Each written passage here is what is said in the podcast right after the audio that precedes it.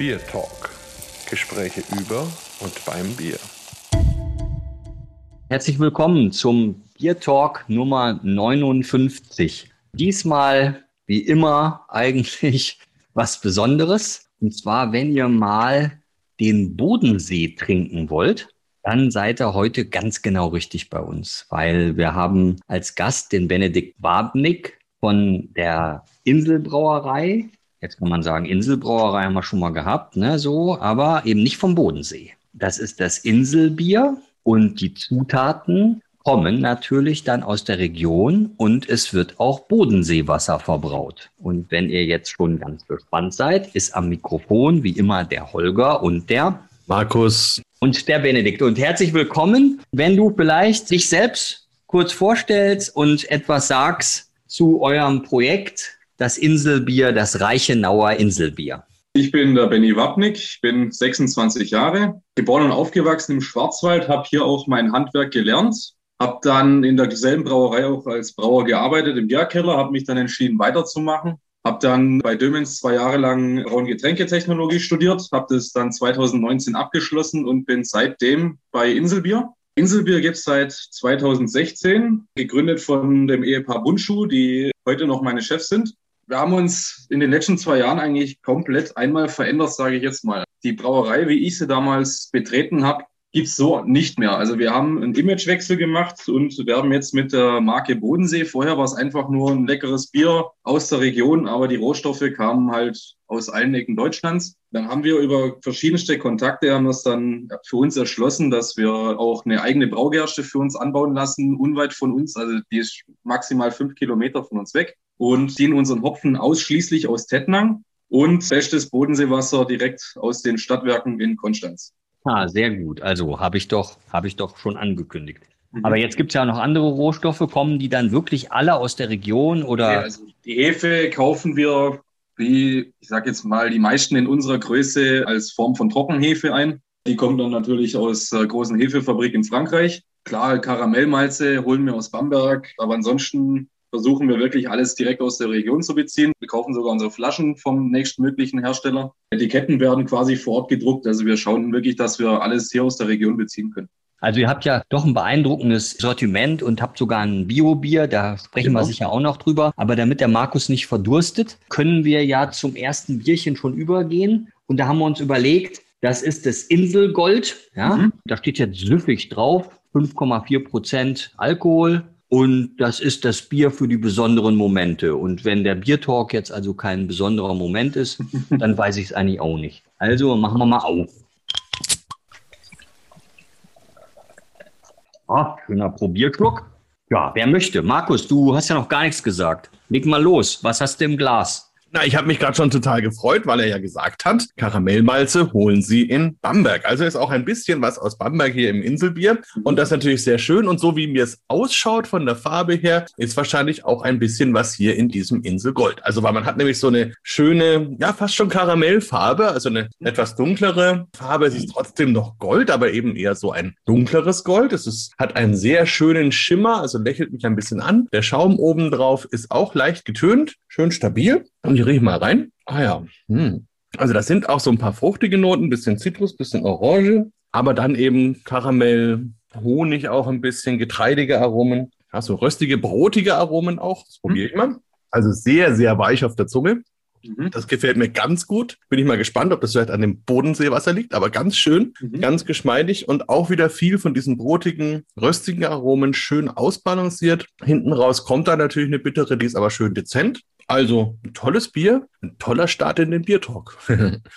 Soll ich euch ein bisschen was über das Bier erzählen? Oder? Ja, sicher, ja Benni, sag, doch mal, sag also, doch mal, was dahinter steckt. Also das Inselgold war das erste Inselbier tatsächlich. Das ist das Reichenau Originalbier. Und zwar, der Thomas hat damals mit dem ersten Brauer, mit dem er die Brauerei gegründet hat, das war im Herbst 2016 und da haben die Pappeln auf der Reichenau waren richtig schön schon rostrot an den Blättern. Und er hat dann gesagt, so muss unser Bier aussehen, so wie der Reichenauer Herbst. Und dann haben sie dieses Bier hier kreiert. Ich habe es nochmal ein bisschen verändert, als ich gekommen bin, weil es war mir ein bisschen zu röstig und zu scharf im Abgang. Und der Markus hatte ja schon gesagt, es liegt weich auf der Zunge. Ich habe ein bisschen die Malzschüttung ein bisschen verändert, die Malzmischung. Ich verwende auch ein anderes Maischverfahren als mein Vorgänger. Ich verzichte zum Beispiel jetzt auf einen langen Eiweißabbau, was natürlich nachher beim Kochen wieder sehr viel geschmacksgebende Stoffe produzieren könnte. Und ich habe den Röstmalzanteil ein bisschen reduziert. Wir benutzen ja das Bodenseewasser, was gerade so im mittelharten Bereich liegt. Also wir haben eine deutsche Härte von 8,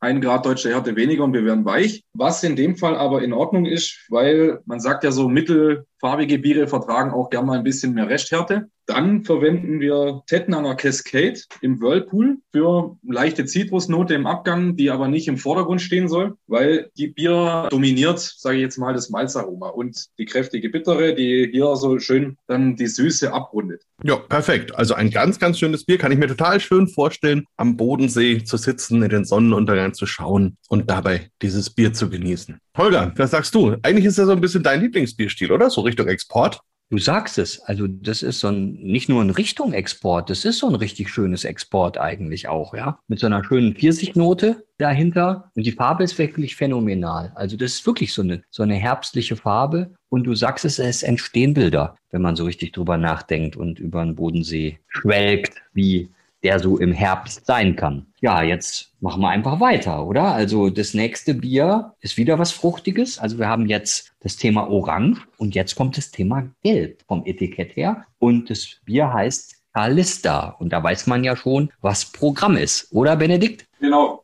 In dem Bier steckt ein sogenanntes Session Lager. Also ein Stammwürze reduziertes Lagerbier mit einer Stammwürze von 10 Grad Plato. Hatte den Hintergrund, es sollte eine Alternative zum Radler sein im Sommer. Und zwar, Thomas hat auf der Braumesse in Nürnberg damals beim Verband Deutscher Hopfenpflanzer ein Testbier getrunken, das mit dem Kalista gestopft war und fand es so klasse und hat damals zu meinem Vorgänger gesagt, wir müssen auch so ein Bier brauen. Und der hat dann das Kalista entwickelt. Und im Prinzip haben wir jetzt hier ein helles Grundbier, was aber auf eine Stammwürze von 10% reduziert wurde. Daraus resultiert ein Alkoholgehalt von 4,1%. Prozent. Zur Lagerung stopfen wir das Ganze dann mit einer beachtlichen Menge von 5 Gramm pro Liter mit dem Kalisterhopfen aus Tettnang. Na, dann machen wir es doch mal auf. Ja. Ich würde auch sagen.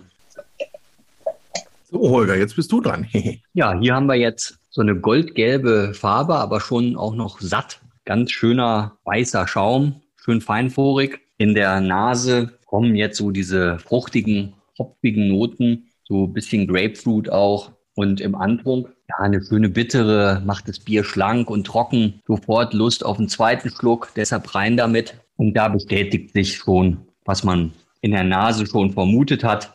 Eben, wir haben eben so Zitrusnoten, und diese Fruchtigkeit, die man einfach in so einem schönen gestopften Bier eben hat. Und wie ist es eigentlich am Bodensee? Sind das nicht Malzaromatiker eher, die, die Bodenseebewohner? Lieben die den Hopfen oder lieben den eigentlich nicht? Also am Bodensee ist tatsächlich recht arm mit Brauereien. Also die Dominanz liegt ganz klar bei den Schwarzwälder Brauereien, die dann doch mit ihrem Pilz in den ganzen Wirtschaften und Kneipen vertreten sind. Es gibt die Brauerei Ruppana in Konstanz, die auch regional vertreten ist. Die haben halt ihren Hauptmarkt klar in Konstanz. Dann die nächsten sind wir und dann die nächste Brauerei wäre dann zum Beispiel erst die Krone in Tettnang, mitten im Anbaugebiet. Und dann geht's wieder erst ins Bodensee-Hinterland. Also am Bodensee direkt sind nur vier Brauereien, wenn ich jetzt noch die Inselbrauerei bei Lindau dazu zählen. Und die sind tatsächlich eher auf mildes Bier aus, die Leute am Bodensee. Und es kam jetzt dann tatsächlich erst durch die Craftbeer-Welle und den Boom in Tettnang, dass die Tettnanger auch angefangen haben, andere Hopfensorten anzubauen. Haben die Leute sich dafür interessiert, was die Tettnanger da jetzt so schönes, innovatives machen und sind dadurch erst dann auf den Geschmack gekommen für andere Biere. Davor war ganz klar Pilz, Export und Weizen dominant am Bodensee. Dann ist ja auch noch so am Bodensee wahrscheinlich, das sind auch oft Weintrinker, oder? Also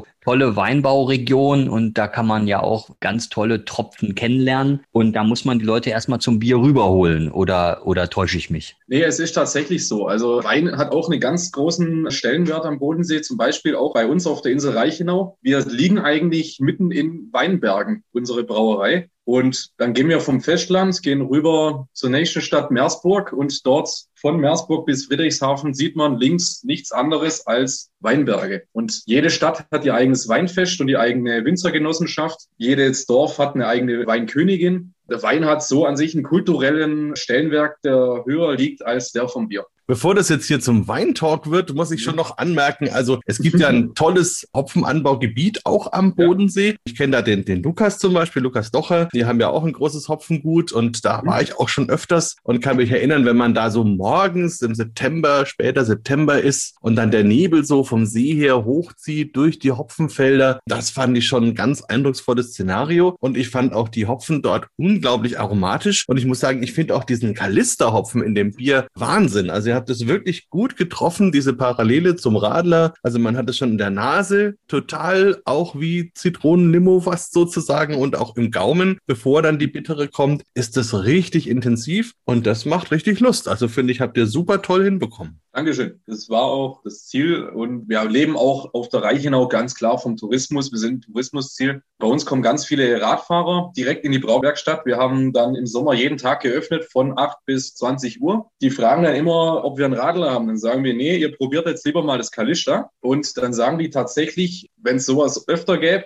würden sie kein Radler mehr trinken wollen.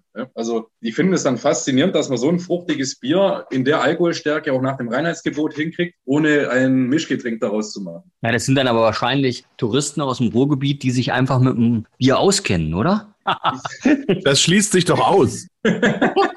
ja, äh, das, das, möchte ich jetzt so nicht unterstreichen, aber es ist gemischt. Es sind hauptsächlich überwiegend Tagestouristen aus Baden-Württemberg, aber die Leute, die dann wirklich auf der Reichenau eine Ferienwohnung haben, die sind dann tatsächlich eher aus dem Norden Deutschlands, die mal die andere Küste von Deutschland sehen wollen. Und die sind dann ganz klar, seit sie 16 sind Pilztrinker. Und für die ist es dann wirklich eine Odyssee, wenn die dann mal bei uns in der Brauwerkstatt sitzen und mal acht verschiedene Bierstile probieren können, die in alle möglichen Richtungen gehen. Dann erkläre ich das denen, wie das alles entstanden ist und was dann noch mehr möglich sei. Und dann finden die es auf einmal klasse. Und wir kriegen dann auch ab und zu mal eine E-Mail von den Touristen und die sagen, sagen, sie erinnern sich immer wieder mit Freude an uns zurück, wenn sie jetzt ab sofort in den Craft-Bier-Laden gehen und sich verschiedenste Bierstile kaufen. Da habt ihr wirklich ein ganz schön tolles Portfolio, also muss ich ehrlich sagen. Wenn wir jetzt schon beim Lukas sind, mit dem habe ich mich mal unterhalten zur Thematik Biohopfen und dann auch noch biologisch dynamisch, also Demeter-Hopfen. Und dann hat der Lukas zu mir gesagt, ach, weißt du, Holger, ja, gibt's hier auch zwei, die das machen, aber die können das nur machen, weil wir alle um die herum spritzen und die Schädlingsbelastung insgesamt niedrig halten. Und dann wird es halt als Bio- oder Demeter-Hopfen verkauft. Was sagst du dazu? Ja, da hat er nicht ganz unrecht. Die Sache mit dem Bio-Hopfen ist wirklich so eine Sache an sich. Die Biofelder sind wirklich umzingelt von den anderen konventionellen Feldern. Wir kaufen bei einem dieser zwei Biobauern den Hopfen für unser Biobier ein. Die heißen Bentele. Und es ist tatsächlich so. Aber ich sag mal, es hat einen Vorteil, ob das jetzt wirklich vom Grundwasser rübergedrückt wird und im anderen Feld die Spritzmittel nachher im Hopfen landen. Da kenne ich mich nicht aus, bin kein Botaniker, aber ich kann sagen, die Hopfen, die dabei rauskommen, sind allererste Sahne. Und ich sehe da vielleicht auch einen Vorteil drin, dass die umzingelt sind von konventionellen Feldern, weil eben dann die Schädlinge wegbleiben. Die müssen sich ja dann erst durch das Gespritzte durchkämpfen, bis sie mal bei diesem Biofeld ankommen würden. Beides hat Vor- und Nachteile, sage ich jetzt mal. Und lass uns doch noch mal ganz kurz am Bio-Bier hängen bleiben. Haben wir jetzt nicht in der Ver Verkostung, aber hm, sicher interessant auch. Mhm. Und vielleicht auch ein Trend, ein modernes Bier. Also das Bio-Bier ist entstanden letztes Jahr, eine Idee vom Thomas Bunschuh, mein Chef. Er hat gesagt, wir müssen einen Schritt vorausgehen. Der Bio-Trend schreitet voran. Es gibt schon zwei Bio-Biere am Bodensee. Das ist zum einen von der Tettlanger Krone und das andere vom Rupaner. Allerdings nicht 100 Prozent aus Bodenseeanbau. Also die kaufen auch aus anderen Anbaugebieten ihre Rohstoffe ein. Und das war dann für uns der Punkt, wo wir gesagt haben, das wird unser Projekt. Und dann haben wir uns mit der Biomusterregion, also dem Landratsamt von Konstanz, zusammengesetzt und haben gesagt, wir brauchen eine Gerste hier aus dem Landkreis, am besten direkt am See. Und dann haben wir tatsächlich im Nachbarort Allensbach am Festland einen Biobauer bekommen, der für uns jetzt unsere eigene Biogerste anbaut die dann separat in einer Melzerei im Schwarzwald für uns vermelzt wird. Und dann haben wir noch den Hopfen vom Biobauer Bentele. Bisher zwei Sorten, die Sorten Tradition und Saphir. Seit dieser Ernte, davor war es nur eine Sorte. Ab sofort wird es dann Saphir, damit es noch ein bisschen einen besonderen Geschmack kriegt. Und dann sind wir noch jetzt gerade daran, ein alkoholfreies Bio-Bodenseebier zu machen. Der Hopfenbauer, also ich habe jetzt hier gerade eure mhm. Bio-Bier-Broschüre vor mir liegen, den Flyer, war ich gar nicht so falsch gelegen. Es ist wirklich ein Demeterhof, ja. Das ist genau, ja, ja, eigentlich noch besser als Bio, ne? Also mhm. biologisch dynamisch ist dann noch besser. Manometer, naja gut. Also es ist ja ein Bierpaket. Das werde ich auch noch mal probieren, wahrscheinlich heute Abend. wir machen weiter. Du bist ja so ein ganz junger Mann, aber der, der Markus und ich, wir sind ja schon ein bisschen älter, ja. Und ich kann mich also entsinnen, früher habe ich immer Kassetten gehört mhm. und es waren dann die drei Fragezeichen oft dabei. Und jetzt hier auf dem Etikett gibt es eigentlich genau in dem Design ein Bild sozusagen und da steht dann die zwei Fragezeichen. Das sieht genauso aus wie damals die Kassetten, die ich dann in den 80ern gehört habe. Und da steht aber drauf das geheime Double IPA. Also steht dahinter ein Krimi oder, oder was der Hintergrund? Mein Hopfenbauer in Tettnang, bei dem ich noch meinen Hopfen kaufe, der hat eine Zuchtsorte gehabt, die er anbauen sollte für Versuchszwecke und hat gedacht, wem gibt er sie, diese kleine Menge? Da hat er mich angerufen und er hat gesagt, Benny, magst du die haben? Und er hat gesagt, wer, wenn nicht ich? Und da habe ich mich erkundigt, was diese Sorte könnte. Die hatte damals noch keinen Namen. Die hatte die Charge 2011 0204. Also ich hatte noch gar keine Ahnung davon. Und es wurde dann bekannt, dass sie in Richtung Ananas, Pinienharz und Grapefruit gehen kann. Und dann habe ich mir gedacht, so einen bombastischen Hopfen, den muss man in einen Double IPA verwerten. Und dann haben wir uns mit der Bierboutique Konstanz, das ist ein Craftbeerladen in Konstanz, der sehr viel mit uns zusammen macht. Mit dem haben wir dann gesagt, das wird dann wieder eine Kollaboration zwischen uns. Und dann ging es darum, wie nennen wir dieses Bier? Und das dauert dann immer so ein paar Tage, wo wir dann kreativ sind. Und dann hatten wir die Idee, keiner weiß, was das für ein Hopfen ist. Keiner kennt ihn. Also muss es irgendwas Geheimnisvolles sein. Und sowohl der Martin von der Bierboutique als auch ich haben früher auch die drei Fragezeichen gehört. Und haben dann gedacht, Mensch, komm, wir machen so einen Drei-Fragezeichen-Abgleich und nennen es einfach die zwei Fragezeichen, also Inselbier und Bierboutique und das geheime Double IPA, weil keiner weiß, was ihn erwarten wird, da keiner noch diesen Hopfen kennt. Na, dann muss man es mal aufmachen jetzt hier. Genau. Achtung. So.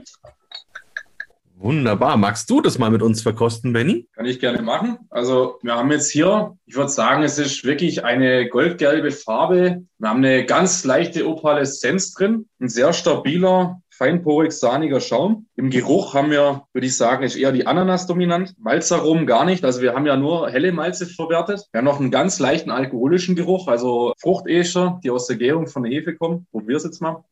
Jetzt im Geschmack finde ich ganz klar die Pinie, Stachelbeere und Grapefruit an vorderster Stelle und erst im Nachtrunk kommt dann die Ananas wieder durch. Wir haben auch eine relativ geringe Bittere gewählt für dieses Bier. Die Double IPAs neigen immer dazu, mit 60 IBUs zu arbeiten, was ich persönlich zu viel finde, da es dann vom fruchtigen Aroma ablenkt. Wir haben uns jetzt dafür 40 IBUs entschieden was ich finde, was das Bier auch perfekt abrundet. Also ich bin nicht so der Fan von einem Bier, das eine Kante hat. Bei mir muss ein Bier immer rund sein. Das finde ich auch. Manchmal mag ich das auch, wenn so ein Bier total polarisiert, aber ich finde, wenn man so die Zielgruppen im Auge hält und nicht nur die absoluten Hopfen-Nerds dann im Auge hat, sondern wirklich jeden und man möchte gerne auch zeigen, was Bier sein kann, dann finde ich es ganz spannend und komplex und die Nerds sind befriedigt und die, die so Biere noch nicht kannten, weil sie einfach ganz normale, herkömmliche Biertrinker und Bierliebhaber sind. Die finden es halt auch klasse und spannend und so. Und wenn man das erreicht, dieses so zu vereinen, dann finde ich, hat man es ganz toll gemacht. Und in dem Bier, finde ich, ist es sehr gut gelungen. Schmeckt mir sehr gut. Und es ist wieder so unglaublich weich. Also ich finde wirklich auf der Zunge dieses Mundgefühl, das ist echt einzigartig. Das ist wahrscheinlich der Bodensee. Apropos auf dem Mund so weich, jetzt hattest du ja das Thema Wein absolut gestoppt. Da fällt mir jetzt schon wieder das nächste rein. Man könnte ja auch über die Bodenseebrände natürlich sprechen und die schönen Destillate und die sind ja auch alle so weich. Naja. Ja, also zum Destillat haben wir tatsächlich auch eine indirekte Verbindung. Und zwar am Bodensee sind zwei weltmarktführende Firmen, die Brennereianlagen bauen. Und eine von den beiden hat unsere Brauanlage gebaut, tatsächlich. Siehst du mal, Markus. Also, das also sogar unser Sudhaus ist Bodenseequalität. Ja, Wahnsinn. Klasse. Ja, ich meine, an sich die Brände, da könnte man natürlich auch sehr lange drüber reden. Die Tradition mhm. hat natürlich was damit zu tun, dass am Bodensee einfach auch so tolle Früchte angebaut werden. Und wo es viel Obst gibt, gibt es dann natürlich auch irgendwann dann den Brand, weil man ja nicht immer alles essen kann. Und dann kann man das auf die Art und Weise natürlich toll konservieren. Also insofern schon sehr, sehr spannend. Ich wollte noch vielleicht ganz kurz nachtragen zum Bio-Bier. Da habe ich ja auch noch was Schönes von dir gelesen, Benny. Das ist ja doch auch was für die Nerds, weil es ja ein sogenanntes Smash-Bier ist. Also ein Single Malt and Single Hop Bier, was ja auch so ein bisschen in Mode kommt, um eben nicht nur bestimmte Hopfensorten, sondern auch bestimmte Malzsorten zu präsentieren. Und das ist natürlich eine tolle Geschichte. Ja, aber zurück zum Double IPA. Also ich fand ja schon das Etikett absolut sensationell. Ich bin auch früher mit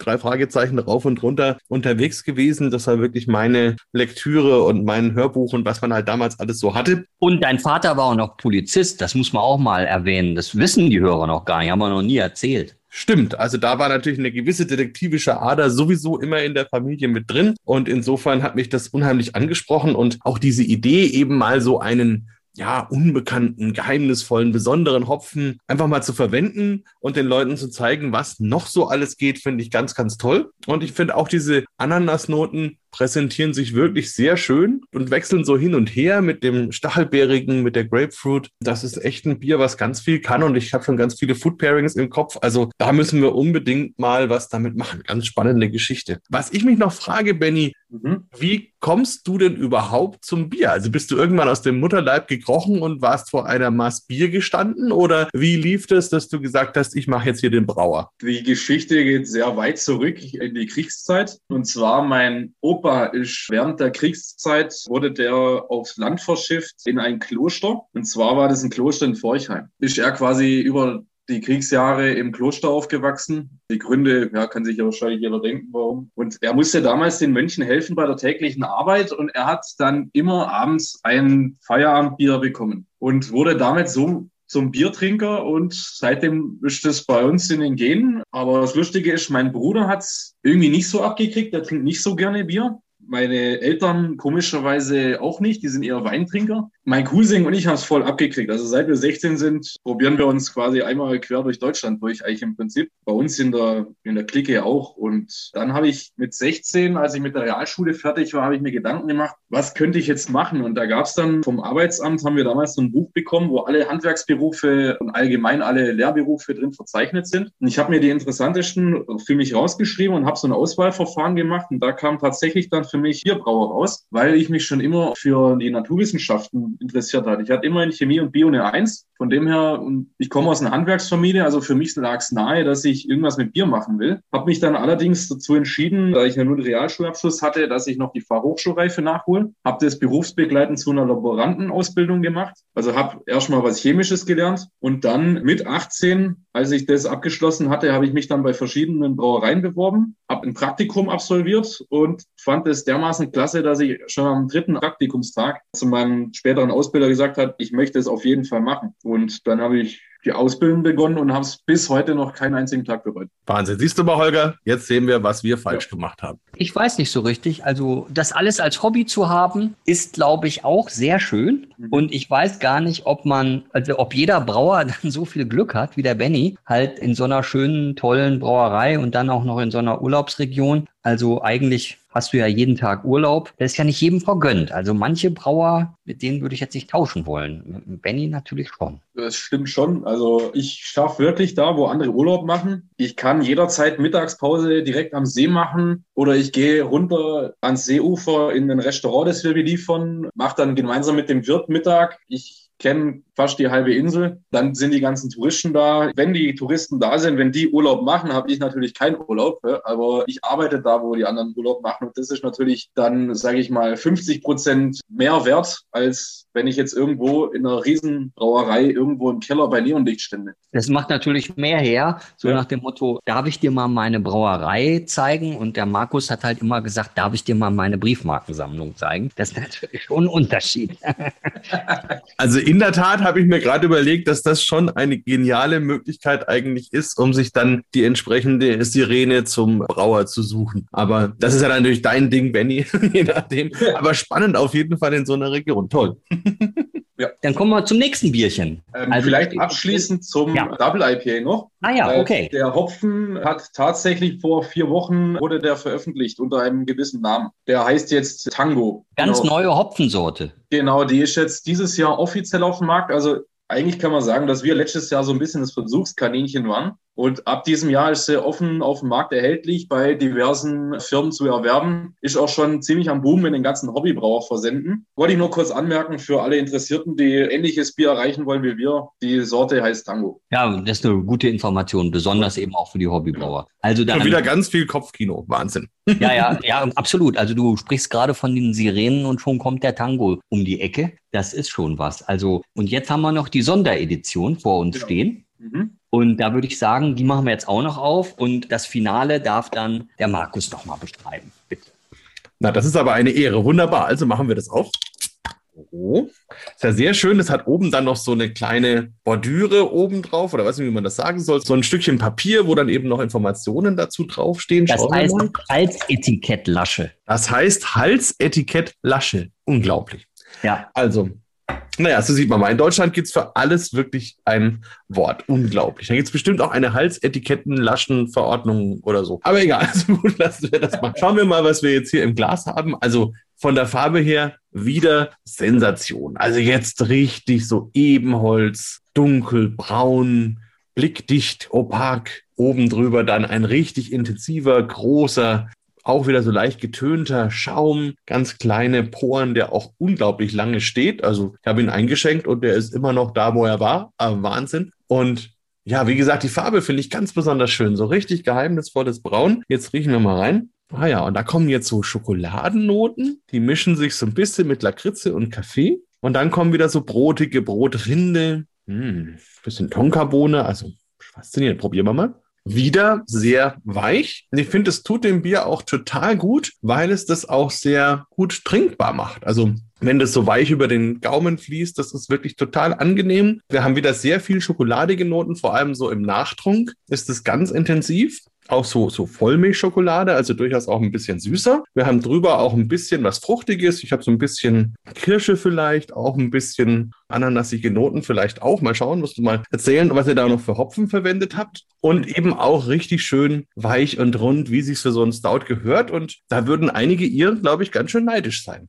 Toll. Benny, was habt ihr denn da so verwendet? Sind da Gut, auch besondere Hopfen drin? Das Bier heißt Black Diamond. Wir haben ja keine richtig dunkle Sorte. Die dunkelste war bisher immer das Inselgold mit diesem Rostrot. Und die haben immer gefragt, habt ihr was Dunkles, habt ihr was Schwarzes? Und wir hatten von unserer Partnerbrauerei hatten wir das Schwarzbier und es kam immer super an. Da habe ich gesagt, nächstes Jahr, Frühsommer, machen wir auch was Schwarzes, aber Stout, weil wir sind innovativ auf der Reichenau. Ich finde Schwarzbier super Sache. Eins meiner absoluten Lieblingsbiere, aber die Handschrift von Inselbier ist nochmal nachzulegen. Deswegen habe ich gesagt, wir machen das Ganze obergärig und machen Stout draus. Und der Name Black Diamond kommt daher, weil wir hier die Hopfensorte Diamant verarbeitet haben. Ah, okay, das erklärt dann wieder einiges. Genau. Und an sich aber ein, ein, klassisches Stout, hast du dich da eher so an den irischen Dingen orientiert oder eher an den Craft Stouts? Sowohl als auch, ehrlich gesagt. Also ich bin absoluter Schwarzbier- und Stout-Fan. Ich habe mich im Prinzip einmal durch die komplette Schwarzbier- und Stout-Szene von Deutschland einmal durchprobiert, habe meine Lieblinge gefunden. Ich kenne auch ein paar Braumeister, die auch sehr gute Schwarzbier- und Stouts machen, die mir auch schon so ein paar Tipps und Tricks verraten haben. Und ich habe